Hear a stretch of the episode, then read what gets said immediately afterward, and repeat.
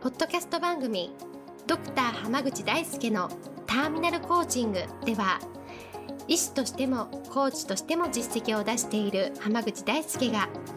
終末期医療で1000人の死に立ち会い300人以上の方にコーチングを行ってきた経験からあなたの人生を進化させるメソッドをこの番組を通してお伝えしていきますそれでは今回の番組をお楽しみください今日もドクター濱口大輔のターミナルコーチングの音声をお聞きいただきありがとうございます。それではナビゲーターのそのさん、今日の質問をお願いします。はい、今日はあとコーチングとかを学んでいきたい理由っていうのが何かっていうと子供が勉強を全然してくれないっていうのがあるんですね。で、その悩みを解決したいと思いますというお母さんからですね、のメッセージが来ています。よろしくお願いいたします。よろしくお願いします。はでい実は僕結構ね、あの、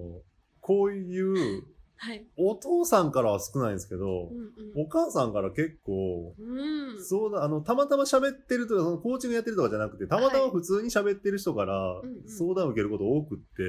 おー本当で子す育かて。はい。あの別にコーチングやってるとかやってないとかじゃなくって、別に普通の話として相談されること多いんですよ。へー、なるほど。はいはで、いつも答えるのが、たまうんあ、例えば勉強してくれないっていう悩みに対して言うと、うんでもお母さん、勉強好きじゃないでしょってよく聞くんですよね。 あーそしたらなんでわかるんですかってなるほど。言われるし、例えば子供がなんかこう、ええもっとこう、習い事に積極的に行ってほしいんだけど、うんうん行ってくれなくってって言われたら、お母さん習い事あんまやったことないでしょって聞く と、なんでわかるんですかみたいな。うん。 なるほど、なるほど。話がよく言われるんですけど、今ので共通してるのってね、はい、はい。自分がわかんないことを押し付けてる人結構多いんですよ。ああ、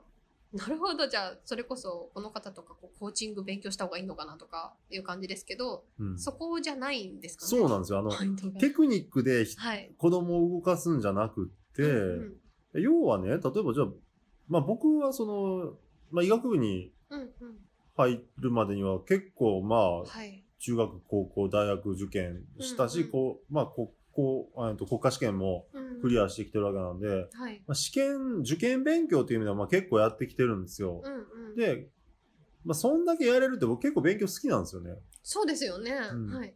嫌いだったら絶対無理なんですけどう、んうん。まあ勉強が好きだから、うんうん勉強をさせたいっていううん。のがみ、みじんもないんですよ、子供に対しては。なるほど。それは、それはどういうこと楽しかったらやるでしょっていうのがあるん で。だかはいはい。らさせようってしてる時点で多うん分、うん。親が勉強好きじゃないんですよね。なるほど。それって逆に言えば、こはう、い勉強好きじゃない子供時代を送ってきました。はい子供が勉強してくれませんってなった時にはその時に解決できる方法ってのあるんです自分が楽しく勉強すればいいんですよ。かあえそれは今からでもってことはですい、か、親がね。だからあそはのい別に受験勉強と か学校の勉強を一緒にしなくてもいいと思うんですけど、うんうんそういう人ってうん勉強したり学んだりするっていうの自体が結構好きじゃなかったりするんですうよ。んうんうんうだんその要は親が楽しそうにうん勉強してる姿見たら子供って絶対勉強しますよ。そうで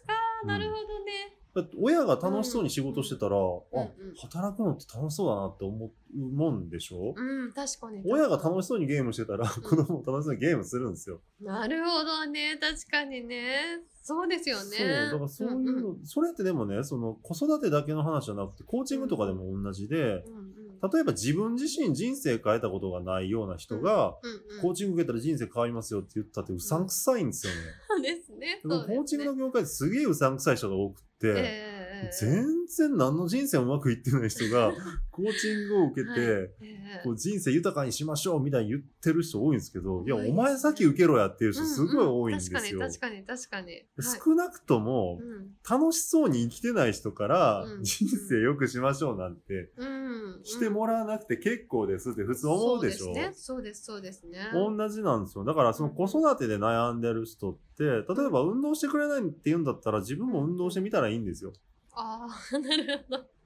なるほど。あそしたらなんか、楽しいのかなみたいな。うんだってちょっと見たらね、その親子サッカー教室だとあか、あ、はい、はい。親子卓球教室とか、親子バスケット教室とか、なんか親子空手教室とおーか、なんでもあるんですよね、今うん調べればね。うんうんうん。やりゃいいんじゃねえかって思います。ああ、親も親がやればって感じですね。そうです、そうです。そうですだから、なんていうのかな、人を動かそうとしたときに、うんうん自分自身がその言うに値しないんだったら、うんやっぱ届く、響かないんですよ。言ったところでうん。うんうんうんで、それを無理やりスキルでどうとかってすると余計にこじれるんです。ああなるほどですね。で、それって本当にコーチとかコンサルタントも同じで、うんうん無理にクライアントを動かそうとしたって絶対動かないもんなので、はい。だったら、要は、めちゃくちゃ成功してるコーチとか、くあの、コンサルタントに、うんうんこうやるとうまくいきますよって言われて、あ、じゃあやってみますってなるじゃないで なすりか。ますね。そうですね。っていうのと同じなんで、いはいまあそのやってほしいなと思うんだったら、とか、何か一つ好きなものがあるって人なんだったら、うんうん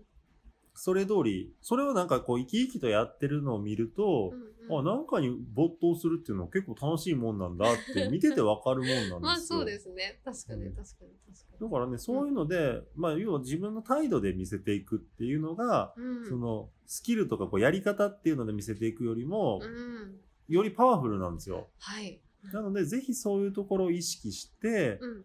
要は何か率先して自分がやってるっていう姿をうんうん見せると、すごくうまくいきますんで、はい。ぜひ、まあ実践していただければなと思います。はい、ありがとうございました。では今日はこれで終わります。ありがとうございましたあ。りがとうございました。本日の番組はいかがでしたか番組ではドクター濱口大輔に聞いてみたいことを募集していますご質問は d a i s u k e h a m a g u c h i c o m 大輔濱口 .com の問い合わせから受け付けていますまたこのオフィシャルウェブサイトでは無料メルマガやブログを配信中です次回も楽しみにお待ちください